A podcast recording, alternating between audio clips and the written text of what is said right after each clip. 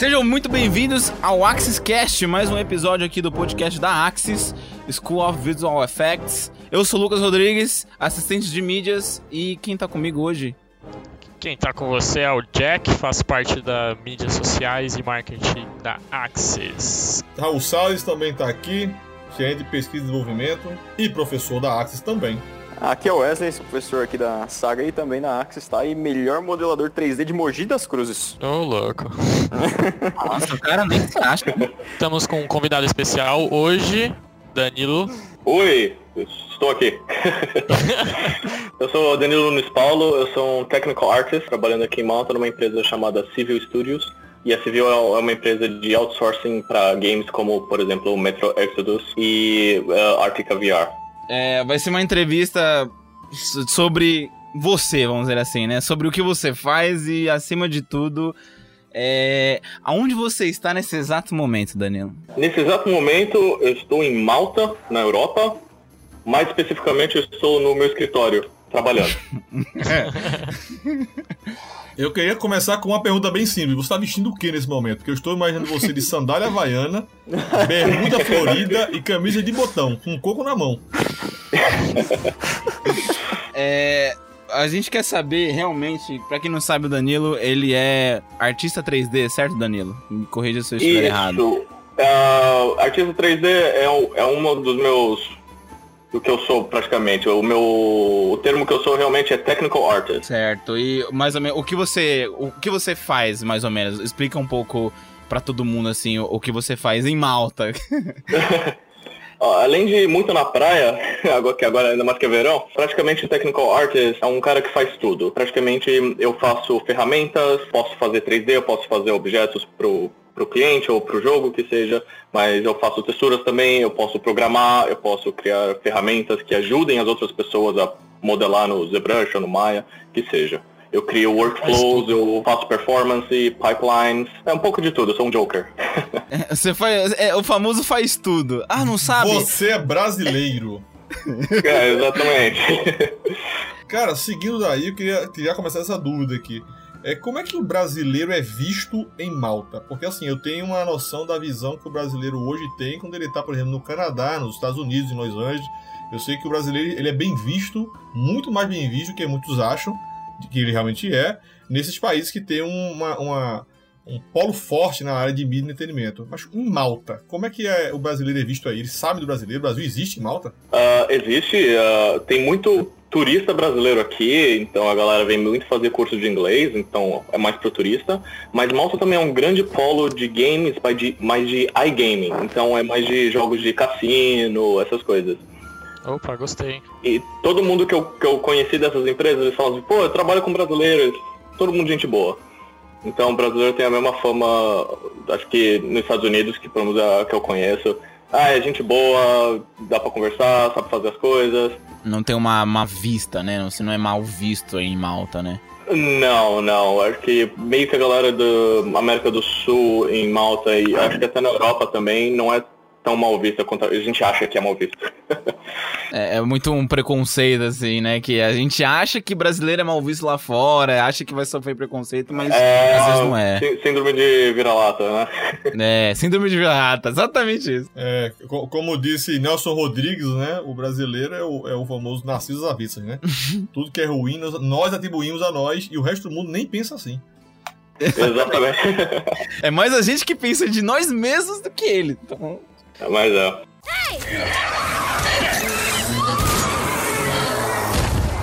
Uma perguntinha que eu quero fazer é, cara, como é que você foi parar em Malta? Como, como é que aconteceu isso? Como é que você foi chamado para ir? Me conta esse processo. Olha, eu tô querendo descobrir até hoje como eu vim parar aqui. cara, porque eu vou mentir não. Eu tô aqui olhando as fotos na internet e eu tô assim, cara, com vontade de ir pra Malta. Eu, eu também, é mó bonito. É bonito pra caramba. Eu nem, assim, meio ignorância minha, mas antes de vir pra Malta eu nem sabia que Malta era um país. Eu, pra mim era, foi Malta, é aquele cachorro, né, o maltês. O... Maltês. Nossa. Mas foi praticamente um dia, foi um fim de semana. Eu tava numa época sem trabalho, fazendo só freelancer. Chegou um e-mail do, do meu chefe, que tá aqui perto, falando que ele achou meu portfólio no ArtStation e queria conversar, porque ele, ele gostava bastante que eu, eu era técnico art, então eu sabia, eu tinha uns, uns. Meu portfólio de 3D era muito bom, mas eu também tenho conhecimentos em uh, C, uh, C, Java e Python e esses outros códigos. Ele falou, pô, acho que a gente precisa de alguém que nem você. E a gente conversou no Skype, deu tudo certo e um mês depois eu tava em Malta. Foi, foi bem rápido. Caramba, cara. Caramba. Então não foi você que mandou, não foi. Você nem. Eles te acharam, assim. Eles me acharam e o pior é que o e-mail dele foi pro spam. Então ele mandou na sexta, eu fui ver só na segunda. Nossa, Nossa você podia nem estar em Senhora. Malta, cara.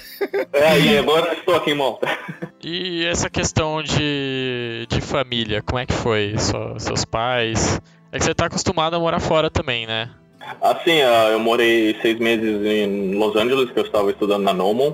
Então, e já estava meio acostumado, mas com a Nomon eu tinha aquela coisa, ah, eu vou voltar, né? Ah, aqui em Malta foi mais assim, eu vou pra ficar. Eu vou pra sair do Caramba. Brasil mesmo. Mas com família foi, foi bem de boa, minha mãe sempre me apoiou nisso, falou assim, ó, eu sei que aqui no Brasil é, tá complicado, o papai tem que ir pra fora mesmo, vai, eu te ajudo, o que for. É mais complicado com avós, essas coisas, mas eu sempre tô voltando pro Brasil no Natal, então Então tá tudo certo. Pra ela, se você não tá passando frio, pra ela tá tranquila, entendeu? É mais Ah, é, assim. realmente. É, vem me visitar aqui outro dia, viu que eu não tô morando na rua, essas coisas, então ela tá feliz. o mínimo ela tá contente. É, o mínimo. Até aproveitando esse embalo, deixa eu te perguntar, em Malta você recebe em euro? É isso ou em dólar? em euro. Ah, bacana. Malta faz parte da União Europeia, então a gente recebe em euro, todo mundo aqui é euro. Ou seja, olha só, galera, como isso é interessante. Nós falamos de Malta, um lugar que verdadeiramente até um dia desse eu não sabia nem que existia. Muito Exato. menos que tinha computador e muito menos que em Malta a turma trabalhava com computação gráfica. Eu até falei pros meninos um dia desse que na minha cabeça eu tava imaginando Malta como a terra da Moana, né? Imaginei essa galera usando aquela sainha de palha, sandália É um de segundo dedo. Havaí. É, tipo, o sol voar. Eu arrasei, eu já sei. Sou só o semi-cara do lugar. É, eu, eu vou te falar que é, é bem. As estruturas aqui são bem velhas, isso eu posso te falar. Bastante poeira, mas é, é, eu também me impressionei o quanto é, tem, tem esse polo tecnológico de, de games, né? E de iGaming aqui.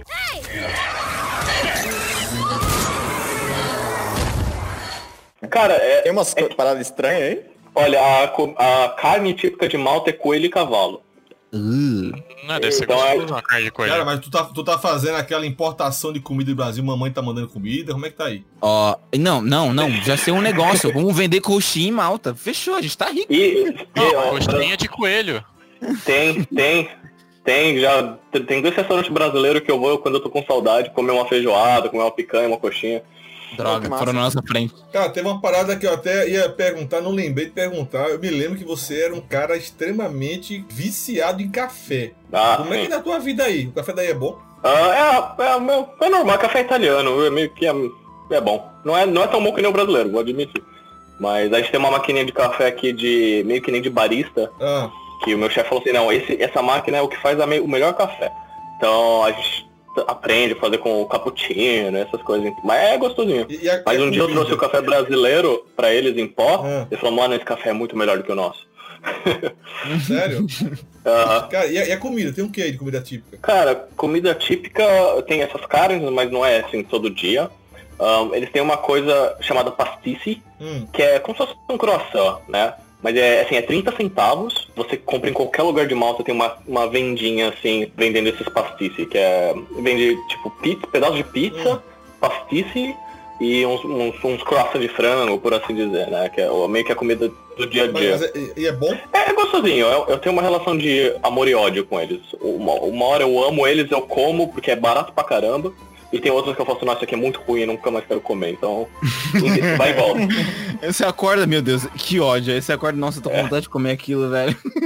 Exatamente. E eles têm um sanduíche chamado, fit, fit- não é um sanduíche, o pão chama fitira, que é o tuna, é o tuna fitira que eles comem bastante também, que é esse pão que é meio que, meio que um pão italiano, mas esse pão é maltês. E o pão vem com uma salada e atum. No meio. né? Então é meio que uma comida que eles comem todo dia, assim. Carne é cara aí, assim como nos outros países? Sim, Malta é muito pequeno, importa tudo. Importa água a Malta, pra você ter noção, porque não tem rio. Nossa. Então, é, importa água da Itália. Então, é, tudo é importado. Cara, como é que uma cidade, um país que tá no meio de uma ilha que é pequena, cercado por água em tudo quanto é lado, não tem rio? É, não tem, quase não tem uma produção própria deles mesmo. Não, tem tipo um ou dois rios, assim, mas nada muito grande. Então, nem dá pra produzir. Cara, parece, parece mentira, pô. É sério, isso é surreal demais. Eu tô aqui olhando pra foto da ilha de Malta, com tudo azul ao redor e não tem água. Não tem. É, Malta é assim, você vai pro mar, Ah, azul, lindo, mas você vai pro interior, é, é amarelo, é tem um clima meio desértico. muito Ah. surreal. Quem tem rinite aí sofre então, né? Porque só tem pó aí. Tem, aqui tem muito problema de asma. É, A galera com asma, tipo, sofre pra Caraca. caramba aqui. Cara, é eu engraçado, tô vendo né? aqui no mapa,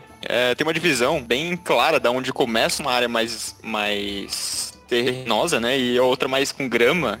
Sim, é é- essa área mais terrenosa é mais cidade mesmo, e a área de grama mesmo é, é fazenda. Então, porque a galera tem muito, come muito frango aqui, então eles produzem bastante. Então, se você A gente quase não tem área verde. Não. Mas você vê essa a parte um pouco mais da direita aqui, tem Slima, Gzira, Hamrun, Valeta, que é a capital, é a área mais de cidade. Aí você vê essa área mais verde aqui, é a área mais rural, né? É, tá quantas horas de viagem daí pra cá, mais ou menos? 15, mais ou menos. É até bem perto, na realidade. Comparado em Roma. Mas o bom também é que pra, pro, pra Inglaterra é três horas. Então se eu, eu fui pro outro dia que minha prima tá morando lá, aí eu fui visitar ela, tá, três horas pro Reino Unido, pra, pra Londres, papum. É o que é, legal, dá pra viajar eu Europa. indo de Mogi até São Paulo. É isso. É, é- é o que o Wesley faz de manhã e de noite. Não, no, no, no Rio não, Donilo, isso é verdade, hein? Já fui em Mogi algumas vezes, sempre que eu vou pra Mogi, quando eu volto, eu volto triste. Pra você ter uma ideia, eu vou pra Mogi pra fazer trilha. E metade da Nossa. trilha é o deslocamento para lá. Ah, por isso a minha frase do início, né? Eu acho que eu sou o único cara que, tem, que conhece 3D lá. É, não, não, eu, eu, eu- você acha, eu tenho certeza. Na verdade.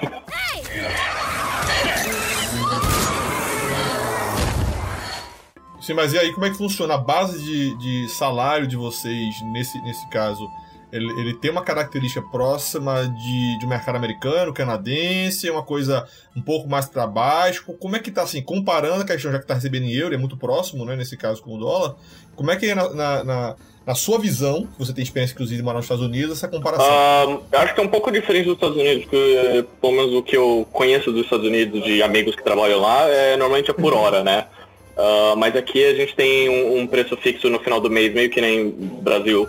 Então a gente trabalha ah, oito horas por dia, claro, provavelmente empresas ah, diferem, mas a, a minha aqui a gente trabalha oito horas por dia. No final do mês ganha o, o fixo, por assim dizer. e, e aí segue a vida. E nós podemos saber quanto é mais ou menos esse fixo aí, essa base, você como Technical Master Blaster Artist, que sabe mexer em tudo aí, quanto, quanto ganha mais ou menos? Ah, a gente é uma empresa pequena, né? Mas ah, eu, eu posso dar um range porque eu acho que fica mais interessante. Ah, um júnior, eu, eu diria, aqui, pelo menos em Malta, ah, vai entre 1.500 euros, eu diria, por aí. Enquanto alguém mais sênior vai para 3.500, 4, dependendo. Oh, então tá bom, então. Mas esse mínimo você- as pessoas conseguem viver tranquilamente? É, como ou... que é o custo de vida aí? É. Ah, Malta, é que Malta é uma, acho que é uma exceção, porque Malta é muito barato comparado ao resto da Europa, assim, comparado com o Reino Unido, Alemanha. Então, com 1.500, assim, dá pra viver. Ah, eu, eu beleza. falo que o- com o que eu ganho aqui, cara, eu pago meu apartamento, compro minhas coisas, faço uns, ah, peço umas coisas da Amazon, faço deli é, compro o delivery do, do iFood daqui, e ainda sobra dinheiro no fim do mês pra ir pra balada, tomar uma cerveja. Ah, Falando em balada, pesquisei no Google que é a terra da balada.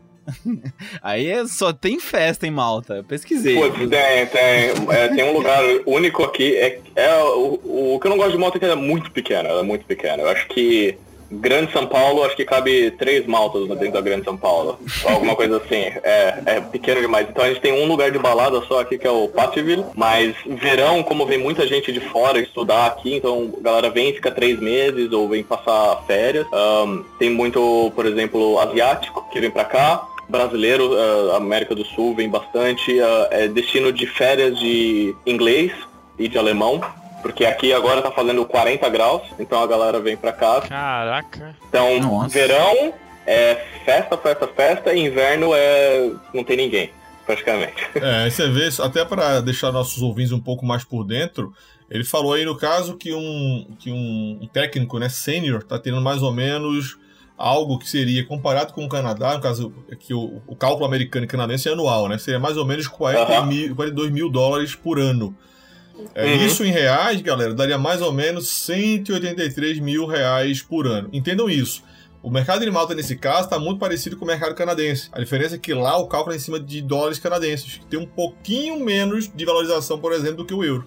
Então é um mercado, de fato, que se, se, se apresenta bem interessante, né? comparado, por exemplo, com o mercado brasileiro, no que diz respeito à arrecadação nessa área aí. Bem legal.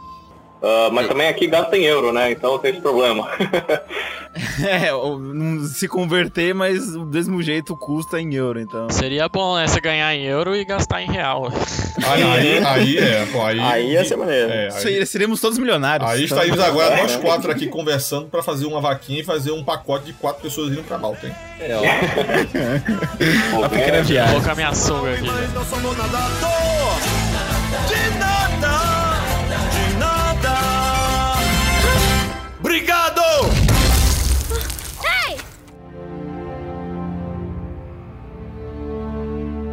Mas como é o, se- o- a, a parte, a parte social de serviço aí? Tipo assim, como é que funciona a questão de hospitais, questão de serviço público? Vocês gastam muito com isso ou eles suprem bem, que aí, no caso, seria mais uma economia? Como é que funciona o serviço aí?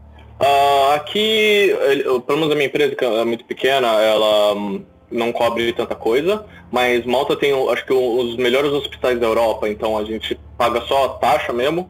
hum, e tem o, o Hospital serviço público de, seria. de, e é o hospital público. Ah, mas você, paga, você tem que pagar uma taxa para usar todo mês, mas é bem pouca, mas aí você só, você pode ir em qualquer hospital e de graça. Gente, quer dizer que Malta tem um dos melhores hospitais da Europa, e juro eu que eu nem sabia que Malta existia. Gente, olha só como isso é muito louco. Uma pergunta aí é justamente para o trabalho que a Civil Studio faz, que é justamente a empresa que você está, é, faz para quê, basicamente? A, a mídia, entretenimento, quais são os clientes de vocês? Ah, os nossos clientes praticamente são eh, empresas de, de jogos, né? Então a gente tem. Praticamente é um, um bom exemplo que a gente acabou de entregar, a gente trabalha para o Metro Exodus. Opa! A gente fez, se quiser olhar no site da Civil ah, ou no portfólio no ArtStation, a gente tem alguns modelos 3D que a gente fez, praticamente o, o trem. logo no início do jogo, que tem uns vagões de trem, a gente fez um detector de metal, mas a gente praticamente é uma empresa outsourcing de gráficos 3D. Pô, legal. Metro Exodus, eu já vi gameplay e é muito bom o jogo, cara. Tá lindo o jogo. Vocês estão de parabéns, cara. Muito bom. Ah, obrigado.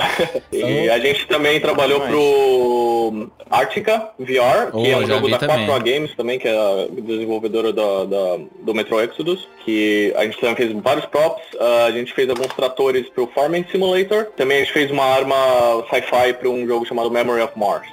Compreendi, entendi. Muito conteúdo. Vocês produzem pra muito jogo da hora. Agora, só pra gente voltar um pouquinho, acho que seria interessante, né, para Uhum. os nossos ouvintes, pros nossos estudantes que vão ouvir, justamente entender um pouco mais de como foi o início da sua carreira. Como é que você conheceu o mundo do- da computação gráfica e, e qual foi a primeira coisa que você conheceu disso aí? Cara, pra, pra minha primeira contato com isso, acho que foi quando eu ganhei meu primeiro videogame, né? Eu acho que foi quando começou. Eu ganhei meu primeiro videogame que eu tinha 8 anos e come... pedi muito pros meus pais, aí meu pai um dia trouxe esse videogame pra mim. Minha mãe odiou, mas eu adorei. A história de todo mundo ser meio igual, né? Começa com videogame, a mãe odeia e o pai. Ah, deixa o moleque. Bem isso. Foi um Nintendo 64, eu lembro muito bem, mas a minha mãe sempre falou que eu era diferente dos meus primos, porque meus primos, assim, eles ganhavam o jogo e iam jogar. Ah, eu gostava de abrir a caixinha do jogo, ler todo o manual, ler toda a história, e foi um dos motivos porque eu quis aprender inglês também, porque eu queria saber o que o personagem estava falando. E acho que lá pelos 12 anos eu começava a jogar joguinhos online, né, tipo Ragnarok, essas coisas, e eu descobri o RPG Maker, e eu começava a fazer meus joguinhos, aprendi a programar meio que aprendendo na internet, vendo conteúdo. E tanto um dia minha mãe chegou pra mim e falou assim, nossa, Danilo, você tá programando? Aí eu falei, eu não sei, eu tô? Isso aqui é programação?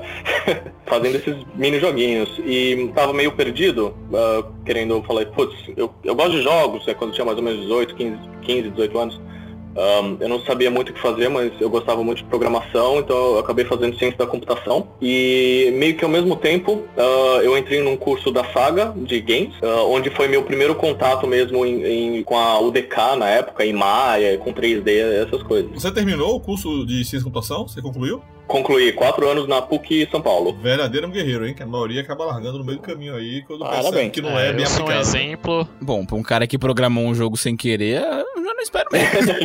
Olha, nossa, um jo- um jogo. É, eu, tô um pouco, eu tô um pouco assustado, mas tudo bem, tudo bem, tudo bem. Então eu fiz o curso da, da Saga de Games, fiz os dois anos, então eu aprendi, foi meio que a minha introdução. Durante o curso da Saga, ahn, eu abri uma empresa com os meus colegas, ah, chamado Machine Bear Games, e lá, e praticamente dentro dessa empresa, a gente teve um investidor anjo, com isso a gente conseguiu fazer nossos próprios jogos e publicar eles na Steam. Então foi meio que esse processo Saga, e eu, eu sou meio autodidata também, então foi meio sempre, putz, eu preciso aprender isso, e fui aprendendo novas tecnologias sempre que estavam saindo eu, eu pegava e falava, preciso aprender, saiu Painter, preciso aprender Painter, saiu Designers, preciso aprender Designer, saiu PBR, eu preciso vou lá e vou aprender PBR sozinho ou tento achar algum curso que me ensine. O, o jogo que vocês fizeram foi qual? Foi Urban Legends, foi isso? Isso, a gente fez o Urban Legends e o Room 404. Ah, E de celular a gente fez o Ball Runner e o Chameleon Runner. Joguinhos simples, esses runners, 2D, é, Infinity Runners. Enquanto Urban Legends e o Room 404 já eram feitos na Unreal. Óbvio, a gente não era tão bom naquela época, mas a gente conseguiu vencer o Steam Greenlight, postamos na Steam, tivemos vendas. Ah, no final não deu muito certo a empresa em si, mas as- foi um grande ah, aprimoramento que eu tive com essa empresa, de aprender e essas skills que de trabalhar em grupo, you know, e liderança e project management e essas outras coisas. Show de bola. Mas até então, nesse início, você estava fazendo games por conta própria, então vocês não tinham entrado em uma empresa até então. É isso? É, não, não, é, é, a gente fez fazer por conta própria, que a gente estava meio que aprendendo também, a gente começou a fazer esses joguinhos por conta própria. Mas também sempre no, no, no tempo livre a gente fazia nossos projetos pessoais. É, e, e- no início vocês utilizavam a Unreal, certo? No início, início a gente usava Unreal 3, que era o DK na época, né? E depois UDK quando saiu a Unreal 4, a gente eh, trocou para Unreal 4. E hoje em dia você ainda continua utilizando a Unreal? Para os meus projetos, quando eu quero fazer um, um cenário grande para portfólio, eu uso Unreal 4, ah, mas de vez em quando eu uso Unity também, ah, e eu preciso começar a aprender CryEngine. De- Depois da, da saga, você buscou o que mais de capacitação técnica pra pra seguir? Ah, depois da saga, eu, eu fiquei um tempinho meio assim, só produzindo com a minha empresa, tá muito focado na minha empresa. Mais ou menos quanto tempo isso? Ah, acho que foi, eu fiquei um ano focando na minha empresa full time, praticamente. Show. E, mas aí eu tava indo no The Union, que era aquela parceria da saga com a Nomon, e eu conheci a Axis e eu fui fazer um curso na Axis que eu queria aprimorar os, os meus conhecimentos, né? Eu acabei fazendo o curso de cenário para games em 2000 e alguma coisa, acho que 2015, 14. Você tava juro. quantos anos na época, mais ou menos? Eu, eu acho que eu 21, Talvez. Olha só que louco, né? Se você pegar, eu perguntei quantos ele tinha nessa época, porque se você ouvir a jornada dele, você faz a conta. Cara, ele deve estar aí nesse caso com uns 30 anos, 32, porque houve a jornada dele, vamos lá, ele terminou a faculdade, aí montou uma empresa, lançou alguns jogos, fez um curso de dois anos da saga, aprendeu a fazer jogo, tá, tá, e agora, depois de um certo tempo só focando em trabalho, eu vou fazer um curso de especialização. Resultado, 21 anos. Ou seja, isso aconteceu com um menino, né? Ah, sim, sim. ah, bem inocente ainda. Tá quantos anos agora, Danilo? Ca- fiz 26 em março. É uma jornada bem, bem, bem corrida, né? Sim, Uhum. ué, não tem pausa, praticamente. Aí, aí, depois da, da Axis. Da Axis, ah, depois da Axis eu tava assim, eu ainda tava com a empresa e eu falei, putz, mas eu preciso aprender mais, eu preciso aprender mais e eu preciso, eu acho que eu preciso ir lá pra fora. Né? Eu pus isso na minha cabeça e eu também tinha acabado de conhecer a Nomon por causa da Axis. E em 2016 eu fui na, pra Nomon, passei seis meses lá em Los Angeles fazendo cursos. Então eu acabei fazendo cursos de level design, game design, texture and shading for games, cenário para games e VFX for games. E aprendendo só com os, os pessoal que trabalha na área mesmo. Hoje você se considera muito mais programador ou muito mais artista de, de textura, artista visual? Eu me considero os dois. Ah, não, não tenho, acho que. Mas um- nenhuma preferência assim? Eu tenho uma preferência para arte 3D mesmo, para cenários especificamente. É a minha preferência. Mas eu também sou muito bom programador, é o que o pessoal olha em mim também. Então tem esse balanço. Uh, Pessoalmente eu prefiro o cenário, 3D, uh, texturas, render, enquanto na profissão a galera vê que eu tenho também esse lado programador e abusa um pouco desse lado. Você considera, você considera esse seu diferencial? Isso, assim, o fato de você é, é, mexer com vários é, braços da, da área de computação gráfica, da área de 3D, você considera isso um diferencial para você no mercado aí? Eu considero, sim, porque a galera lá fora, uh, aqui fora, né, nesse caso, mais especialista. Então, uh, eu trabalho aqui com indianos, com irlandês, com alemão, e você vê que eles são muito especialistas, eles são muito bons naquilo que eles fazem. Então, tem os indianos aqui, eles são muito bons em arte, por exemplo, mas saiu da parte de arte, ele, eles se perdem. Tem o alemão que é muito bom em, em render de luz, essas coisas, mas também mexeu com qualquer outra coisa, se perde. Então eu, eu é realmente o diferencial, eu acho, ter esse, esse Joker de eu posso ajudar qualquer um e eu não dependo de ninguém também. Eles são muito, eles são muito binários, né? Ou é zero ou é um. Sim, mas também nesse binário eles são muito bons. Assim, é surpreendente o nível que eles chegam. Na, na sua opinião, Uhum. Melhor correr para uma especialização e ser isso, esse monstro no que eles fazem, ou ter uma visão assim um pouco mais abrangente e ser bom, tentar ser muito bom em mais de uma coisa, em áreas distintas? Ah, eu acho que depende muito do que você quer, né? Ah, eu acho que se você está focando em ser um environment artist ou um character artist, eu acho que você tem que ser muito bom em character. Vamos pegar, por exemplo, em anatomia, em proporção, em ZBrush, essas coisas, e você tem que ser muito bom nisso, eu acho. Mas eu acho que você também tem que saber pelo menos o básico do resto. Se você quer ser mais um technical artist, mesmo nesse caso, aí você tem que aprender meio que de tudo um pouco. Ah, de tudo muito, né? Não de tudo um pouco, de tudo muito você tem que aprender. É, é- é um caso que aconteceu hoje, a gente tá fazendo um.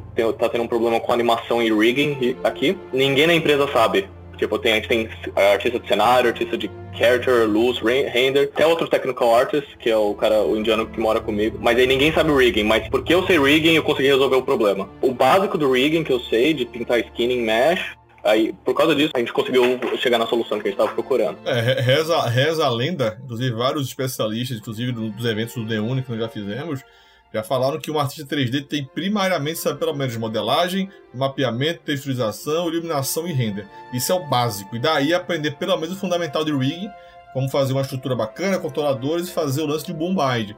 É o mínimo que assim, Uhum. cara, eu trabalho com 3D. Você concorda com isso? É, Mas realmente, é, é- é o mínimo. E programação? O que, é que você recomenda nesse sentido de programação? A, a trazer uma, uma visão mais técnica do, do processo. Uhum, eu acho que se você tá focando em arte, você não precisa ser tão em foco, tipo, entrar no- nos mistérios da computação. Uhum. Ah, mas eu acho bom você entender pelo menos como funciona, porque nesse sentido, eh, se você pelo menos entende o básico, o que que é uma variável, o que que é lógica de programação, o que que é uma árvore de decisão, você deixa de ser ignorante e você consegue conversar mais com as outras pessoas. Especialmente se você está fazendo um jogo, você não tem só arte, você tem gameplay, você tem level design, eh, então você precisa conversar com as outras pessoas. Ah, então você está dizendo que nesse caso o legal é eu quero saber pelo menos o mínimo necessário para gerar uma boa comunicação de equipe. Exatamente. Pro, pro, quando eu for falar com um artista, se eu, se eu falo.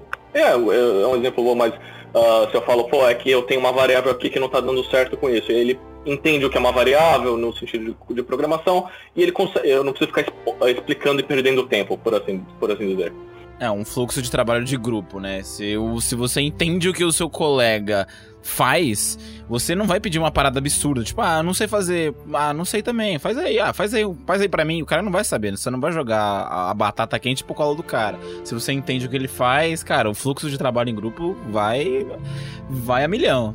É, Mesmo que você não saiba, eu acho que é legal perguntar. É, Eles perguntam muito pra mim, eu pergunto pra eles também. Eu falo, pô, ele tá fazendo uma coisa no Substance Painter, alguma coisa que eu- talvez eu não saiba. Eu falei, pô, como você faz isso? Ele explica pra mim e eu tento explicar também o meu processo de trabalho pra eles e fica mais fácil eles fazerem os objetos 3D que eles estão fazendo pra mesclar com a minha programação, por exemplo. É, assim, é uma troca de informação. É, tá todo mundo ganhando com isso. Não tem por que você não falar, sabe? Você não é um concorrente dentro da própria empresa. né? Acho que isso não, não existe muito. Mas é, todo mundo sai ganhando se trocar de informação. Então tá certíssimo, velho.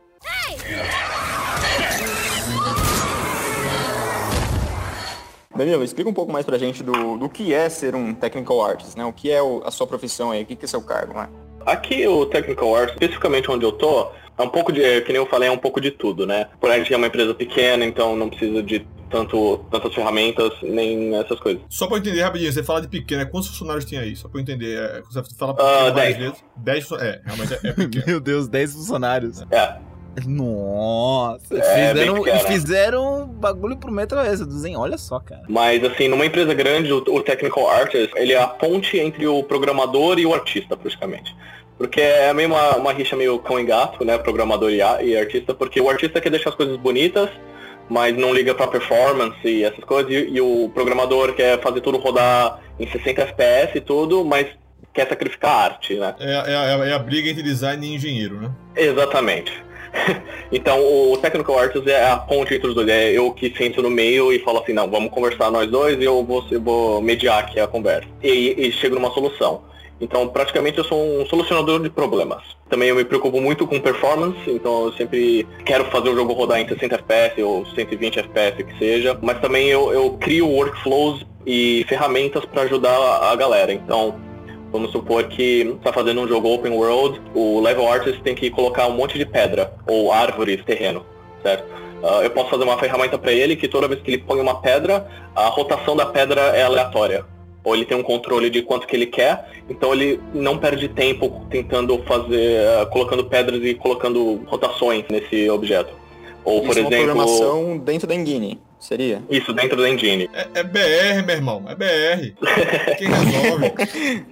Já repetimos isso, gambiarra está nas nossas veias. Se você ver esse portfólio da Civil, que a gente tem uma, um prédio abandonado, que é o Abandoned Pump Hall, a gente tem uns cabos, a gente tem uns cabos soltos aqui, a gente tem o- os canos, a gente tem um, os fans, que é o handrail que a gente segura. Em vez do cara, do artista ir lá e por um por um, eu crio uma ferramenta que ele só puxa uma linha e vai pondo automaticamente para ele numa variação aleatória, com um material diferente, com, com poeira em cima e essas coisas. Um script pra facilitar o trabalho dos caras e você facilita o workflow de todo mundo, basicamente. Exatamente. O trabalho é Perfeito. facilitar o workflow, fazer as coisas mais rápidas. Ferramenta no Maya também, eu, eu criei algumas. Por exemplo, ah, espalhar isso aqui em cima desse terreno. Você cresceu, você foi uma pessoa apressada, porque você tem 26 anos, você tá em Malta, percebi pela sua história. Você é uma pessoa muito apressada, estou levemente preocupado com você. E você agora acelera o processo de outras pessoas. Ou seja, isso aqui, isso já tava em você já, né? Já, Isso eu, é eu rápido, gosto né? de... é, eu- se tem é deadline, flash, eu, tô, é. eu quero finalizar. Eu falo assim, a deadline é amanhã, a gente vai finalizar amanhã, eu faço, vamos lá. Isso é muito a- agilizar. Isso aí. Isso já tava em você, é o seu, é o seu diferencial.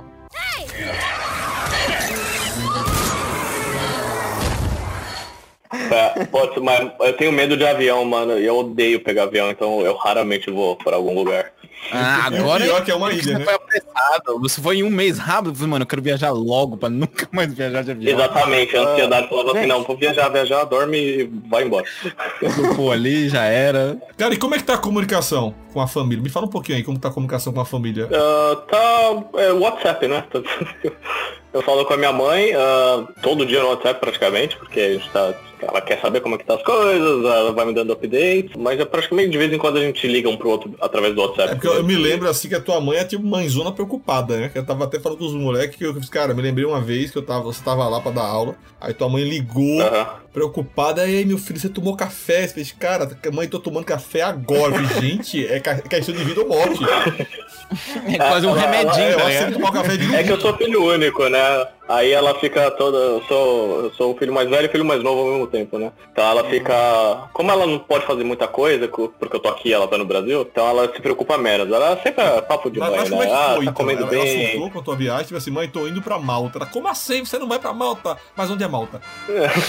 Não, ela sabia, porque a minha mãe é esperta pra caramba, ela sabe um monte de coisa. Mas não, ela, ela super apoiou. Ela achou. Porque antes de- desse emprego de Malta, eu tava quase indo pra Malásia, pra uma empresa chamada Eu Streamline lembro, Studios. você tinha falado que era Malásia, que eu É, estranhei quando eu vi Danilo Nunes tá em Malta. Ué, mas não era Malásia? Ou será que Malta Caralho, era ô, mas, Malásia? se foi- mas você tava indo pra uns cantos, caralho, hein? pra Malásia, exercer- Malta. Era pra mas era pra é exercer a mesma coisa? Era pra ser mais artista 3D, né, nessa da Malásia. E eles são uma empresa de outsourcing também e a gente fez eh, cenários pra Street Fighter, desse novo Street Fighter V, Final Fantasy. Então era uma empresa grande, assim. Mas aí rolou. rolou, rolou pra Malásia, minha mãe, rolou- a minha mãe falou assim, não, porque é muçulmano Ah, não vou te visitar. Entendi. E quando eu falei Malta, ela falou assim, não, tá, vamos, vamos analisar Malta.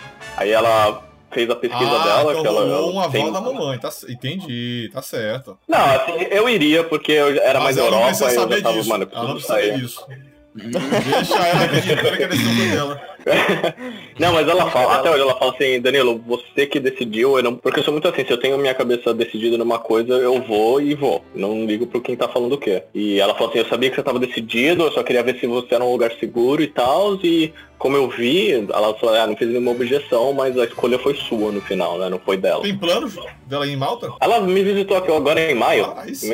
É, é dia das mães e aniversário dela, então ela veio me visitar. Entendi, entendi, entendi. Bacana, bacana. Uma dúvida sobre os, os jobs que você faz aí, né? Você tem, tipo, Uhum. permissão, isso eu digo contratual, né? Pra postar no seu portfólio? Ou que NDA? faz? Ou rola aquele NDA, NDA do mal? Sim, é, eu não posso falar nada do que eu tô trabalhando agora, eu só posso falar que é muito legal, que é, é bem diferente, mas de postar conteúdo a gente sempre tem que ter aprovação do cliente, né?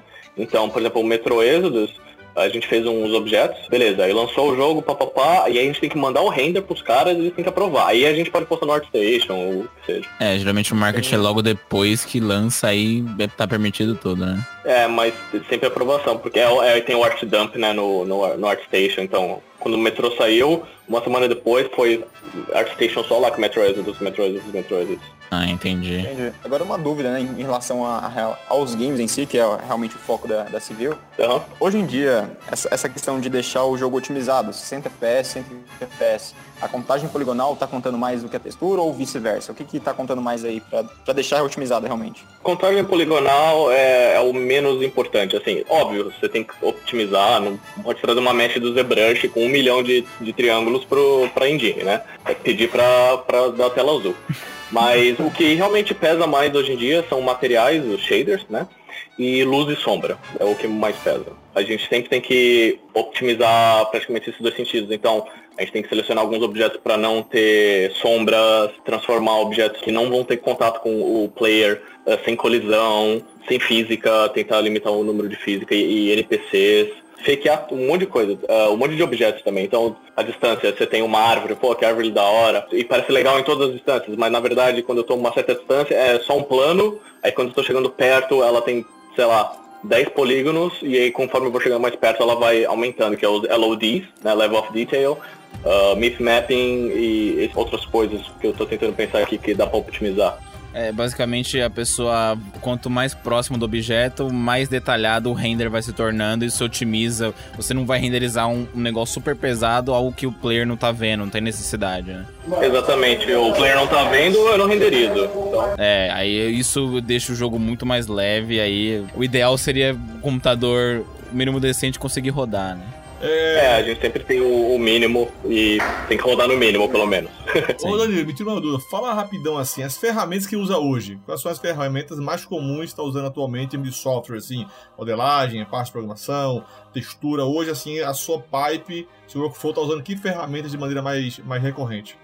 Cara, eu pra 3D eu uso Maya, eu usava Blender, mas agora eu só uso Maya praticamente. Por conta da empresa ou decisão pessoal? Os dois. eu, eu sempre gostei mais do Maya e eu tive sorte que a minha empresa usa Maya também, então. Esse é meu garoto, rapaz.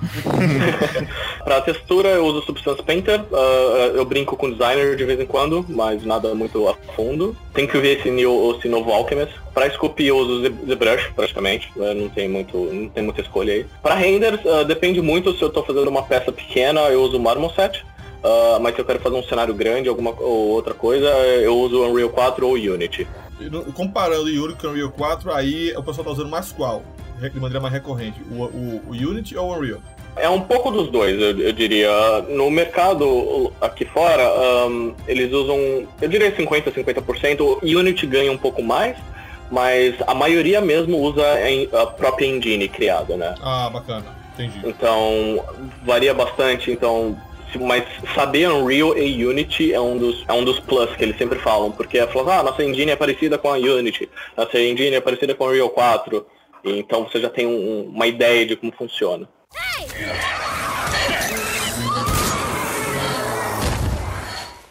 Jackson quer fazer uma pergunta aí? Cara, acho que já, já sanou todas as dúvidas da galera aí.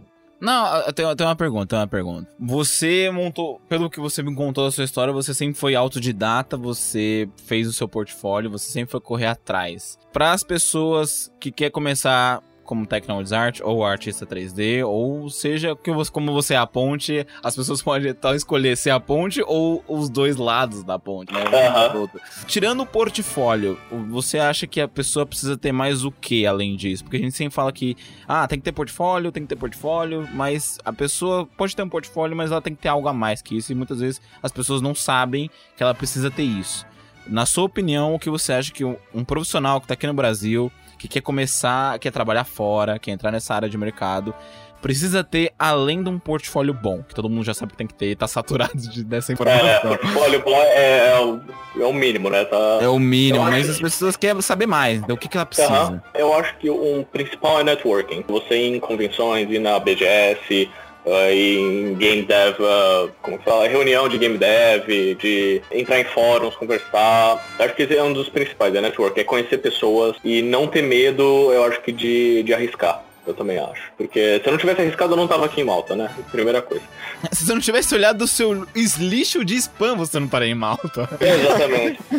Mas além de networking, que eu acho que é, é fundamental, eu acho que um dos plus também, que a galera fica muito nesse ah, portfólio, portfólio, mas é, acho que também saber trabalhar com outras pessoas e, e acho que isso é simplesmente uma pessoa decente, porque é uma das coisas que eu aprendi na Nomon, que o, o meu professor, que ele era, ele é Environment Artist, foi do God of War 4, né, e ele tava dando uma dica pra gente ele até falou, olha, 50% é portfólio, os outros 50% é quem você é. Então não adianta você ter um portfólio fenomenal, você é o, o fodelão do, do 3D, mas Você ser um babaca. você tem um babaca. Eu não queria falar, mas é bem isso. Isso eu tenho um ouvido babaca. muito, hein? Em todo lugar, tudo quanto tem empresa, isso é comum, hein? A turma procurando hoje pessoas que saibam lidar com pessoas. Exatamente. Eu acho que, que isso, de não ser um babaca, né? Principalmente, é, que é uma das coisas que eles falam muito de brasileiro fora do Brasil. Eles falam assim, puta, brasileiro é muito amigável. Então isso a gente já tem meio que acho que natural do brasileiro, óbvio, exceções. De não ser babaca. E eu acho que o terceiro é, é marketing. É marketing próprio. Tem seu portfólio, criou, postou uma coisa nova, cara, posta em todos os grupos possíveis. Põe o seu nome lá fora. Fo- Mostra que, ó, esse aqui sou eu. Ganhe seus likes. Aí você acha que o ArtStation é, ainda é o canal mais forte hoje para portfólio? Ele é o mais forte hoje? O Facebook, Instagram também contam fortemente. Conta, uh, ArtStation é, é, eu diria mais, porque você tá tendo, se você tem algum feedback visualização, você tá tendo visualização de outros artistas, de pessoas da área. Né? Então eu acho que é- são marketings diferentes. Quando eu posto algo no Instagram, ou no Facebook, ou no Twitter, estou mostrando para pessoas que não necessariamente são da área, só gostam de uma foto bonita ou de um wallpaper que seja. Ah, entendi. O que é legal, assim, é gratificante você ver pessoas curtindo o seu trabalho, mas eu acho que os, entre aspas, os likes que contam mais são no ArtStation, porque quem tá vendo o seu trabalho são estudantes, são pessoas que estão contratando, são pessoas da área, então eu acho que elas têm um julgamento um pouco mais crítico, elas entendem o que você tá fazendo. É uma perguntinha mais de mercado. Aí em Malta tem concorrência? Porque é tão pequeno, vocês estão aí. Tem, tem, um, tem uma, uma outras agências assim, estão produzindo junto com vocês? Tem mais gente aí nessa área que você tá? É, Como você falou que é um polo, mas é tão pequeno, é um polo, sei lá, eu imagino, sei lá, mais 10 empresas no mínimo, entendeu? Olha, tem muita empresa iGame dessas de cassino e loteria, então elas têm concorrência entre elas. Ah, Ah, é, mas são de- bem pequenininhas, né? São, é, mas é até engraçado, eu conheço pessoas quando, quando eu saio, eu falo que trabalho com jogos, eles, ah, eu trabalho em iGaming também, eu falo, não, eu não trabalho com iGaming, eu trabalho diferente. Mas de desenvolvimento 3D para jogos, para jogos para Xbox, Playstation, eh, tem a gente, a Civil, que é a, faz outsourcing, e a gente também é a 4A Games, que é a, a criadora do metrô, que ela tem uma, uma sede aqui em Malta. Nice, então vocês estavam próximos, é isso que facilitou o contato de vocês. Ah, É, mas também nem dá pra, pra comparar, porque a gente tem 10 pessoas, a, a 4A Games tem mais de 100 pessoas. Então é um pouco diferente. né? E só uma última. Tem mais Uhum. brasileiros aí em Malta? Já conheceu mais gente aí? Aí sempre tem. O brasileiro, é, eu falo que é praga, tá em todo lugar. Tem alguém de Malta na tua empresa ou é todo mundo de fora? Ah, tem uma maltesa mas, e a galera todo mundo de fora. A gente tem o quê? Quatro indianos, um irlandês, um italiano, duas polonesas e um alemão. Tem maltês em Malta? Tem. Oh, os tem. Bom, eu acho que a gente dá pra finalizar. Foi bastante informação, a gente sugou o máximo de você possível. Tiramos, tiramos todas as informações úteis, tanto pra gente mesmo, que a gente queria saber muito, quem tá ouvindo a gente. Então, eu acho que é isso. Então, gente, muito obrigado aí. É, para quem quer saber mais sobre cursos dos softwares que ele recomendou, o Danilo falou de Substance Painter, modelagem, Maya. A Axis tem esses cursos. Ele estudou na Axis, então se você quiser tá interessado, dá uma pesquisada no nosso site. Que? É, e ministrou. Ele foi Exatamente. professor ainda, cara. Então, assim. Inclusive, É verdade, é eu verdade. fui aluno Eu- do E eu Danilo. contratei o Danilo também por causa do PlayStation. Olha que loucura. Sim, sim. A Axis tem cursos excelentes. O cara que tá em Malta foi professor, então, sério, você- é, dá uma conferida. É um conteúdo excelente, cara. Obrigado, Danilo, também por ter vindo. Obrigado pela participação mais uma vez, pela parceria. Oh, que é isso. Sempre, né? Eu que agradeço. Muitos anos de parceria aí. E vamos organizar aí a saída aí, a ir pra Malca aí, fazer um churrasco em Malta. Tá. Pô, aí sim, fechou. Ô, É, acabou. É, tem aqui, ó. Malta. Só olhar você sai do trabalho, tem uma linda praia da sua janela. Aqui é poluição e buzina. Fala as suas redes sociais, cara, para as pessoas que estão ouvindo esse podcast. é, achar você, achar seu trabalho. Quais são suas redes sociais, Instagram, Twitter, seja o que for. Bom, você primeiro, se quiser me achar no ArtStation, você pode me achar no, como Danilo Paulo ou www.danilopaulo.com. Ah, e eu tô no Twitter e no Instagram como SuperDannyNP. Então é Super Danny com dois N's, é NP. E Facebook eu tô como Danilo Nunes Paulo. Ah, mas no Facebook eu não posto tanto, eu posto mais. é, posto uns memes lá. É, é que nem eu. só- Facebook é pra compartilhar meme, cara. é sempre assim, né? Facebook é pra ver gatinho dando cambalhota. É, só isso. E Twitter é notícias. É, é, Twitter, Lembrando no Twitch, que vai- notícias. Lembrando que vai estar na descrição também. É, vai Ah, tudo na beleza. descrição, todo link, toda rede social, vai estar tudo lá. Bom, é isso. Um grande Isso aí, abraço, obrigado, falou. Valeu, galera. Obrigado. Valeu, obrigado, gente.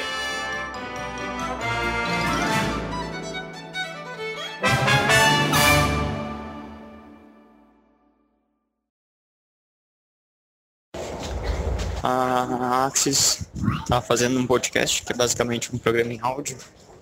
E eu fiz parte da, da equipe de produção. Então a gente entrevistou um, um cara que está trabalhando lá em Malta. Fica um pouco pra cima ali da África. Filho, legal, mas o que, que significa tudo isso que você falou pra mamãe que eu fiquei boiando, mas o papai? Você já vai viajar?